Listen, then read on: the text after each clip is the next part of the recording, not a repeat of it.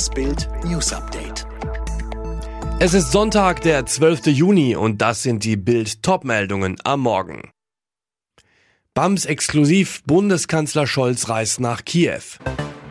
Nathalie Volk und Frank Otto feiern offizielles Liebescomeback. Deutschland wieder unentschieden in der Nations League.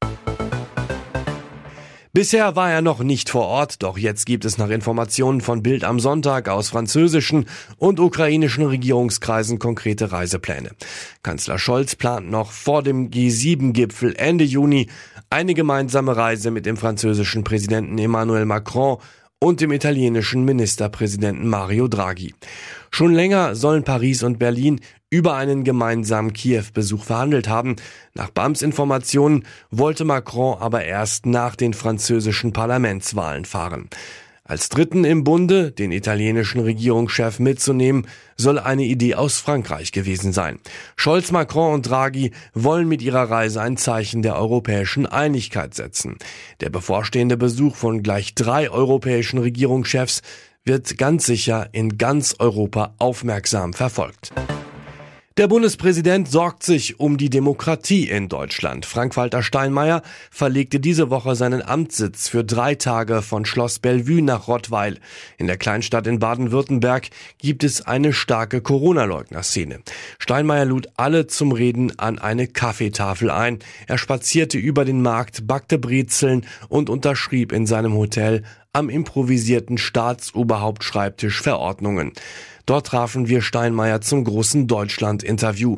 Darin erzählt der Bundespräsident, was er von einer neu aufgelegten Wehrpflicht halten würde, wie er jetzt zu Altkanzler Schröder steht und was ihm zum Tankrabatt einfällt. Das ganze Interview lesen Sie in der Bild am Sonntag oder auf Bild Plus. Es war ein Auftritt der Liebe. Erstmals seit dem Liebescomeback im März von Model und Schauspielerin Nathalie Volk mit Medienunternehmer und Multimillionär Frank Otto aus der Hamburger Versandhausdynastie zeigte sich das Paar wieder bei einem gesellschaftlichen Anlass. Beim 72. Hamburger Presseball im Hotel Grand Elysée strahlten beide wie frisch verliebt. Nathalie, die unter dem Namen Miranda die Grande in den USA Karriere macht, zu Bild es ist wunderschön, wieder mit Frank in Hamburg zu sein. Eine neue Zeit hat begonnen für uns beide und die neuen Gefühle sind wundervoll. Vielleicht bleibe ich eines Tages wieder für immer. Die beiden wirklich vertraut und glücklich wie nie, als hätte es nie eine Trennung gegeben. Ich habe Oliver bis heute nicht gegoogelt. Am Freitagabend feierte Amira Pocher Premiere. Sie war das erste Mal zu Gast in einer Talkshow. In dem Radio Bremen Talk 3 nach 9 plauderte sie aus dem Nähkästchen, gab Einblick in ihre Beziehung mit Ehemann Oliver Pocher. Die beiden lernten sich 2016 auf der Dating-Plattform Tinder kennen. Den kennt man ja, der hatte doch mal diese Show, schoss es ihr nach dem Tinder-Match durch den Kopf. Damit war sein Promi-Status für Amira eigentlich abgehakt. Sie erzählt, meine beste Freundin wusste viel mehr über ihn als ich. Und sie fing an, mir irgendwelche Artikel zu schicken. Der hat doch dieses und jenes gemacht und guck mal hier. Der will mit ihr anbandeln.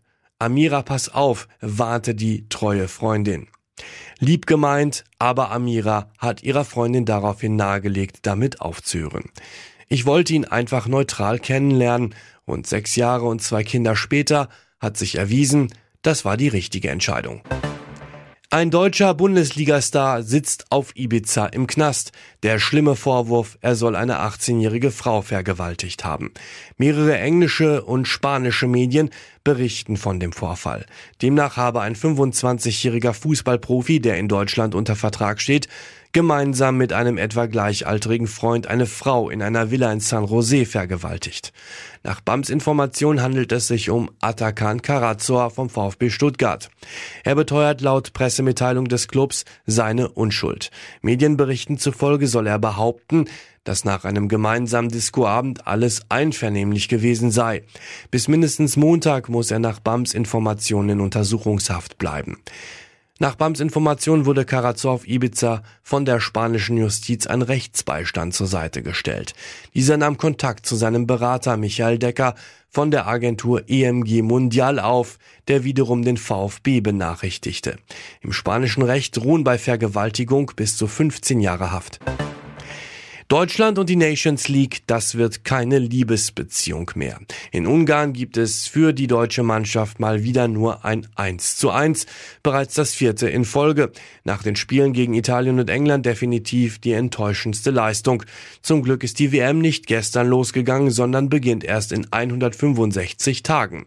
Hansi Flick bleibt zwar im zwölften Spiel als Bundestrainer ungeschlagen, acht Siege, vier Unentschieden, aber das ist für ihn definitiv kein Trost. Flick bei RTL, wir haben zu viele Fehler gemacht.